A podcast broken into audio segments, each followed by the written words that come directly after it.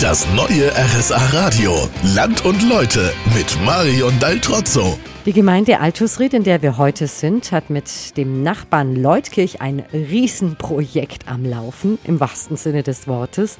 Center Parks baut auf das ehemalige Militärgelände einen richtig, richtig großen Urlaubs- und Erholungspark. Joachim Konrad freut sich ganz besonders auf das Projekt. Sie sind hier Bürgermeister. Grüß Sie. Wie sieht's denn gerade aus auf dem Gelände? Die Kampfmittelräumung ist komplett abgeschlossen. Die äh, alten Bunker sind zurückgebaut. Die äh, notwendigen Waldflächen sind gerodet und die Zentraleinheit im Hochbau wird gerade erstellt. Und ich bin überzeugt, dass sie im Herbst 2018 aufmachen können. Der Park steht zwar auch auf Naturschutzgebiet, aber Widerstand gab es keinen.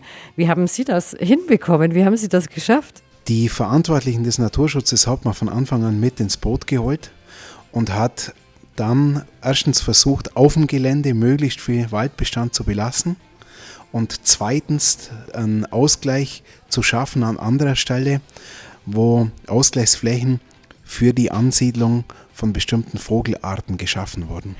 Gleich von Anfang an vorgesorgt also? Wir machen uns auf den Weg zu jemandem, für den der Center Park eine große Chance, aber auch eine große Konkurrenz sein kann.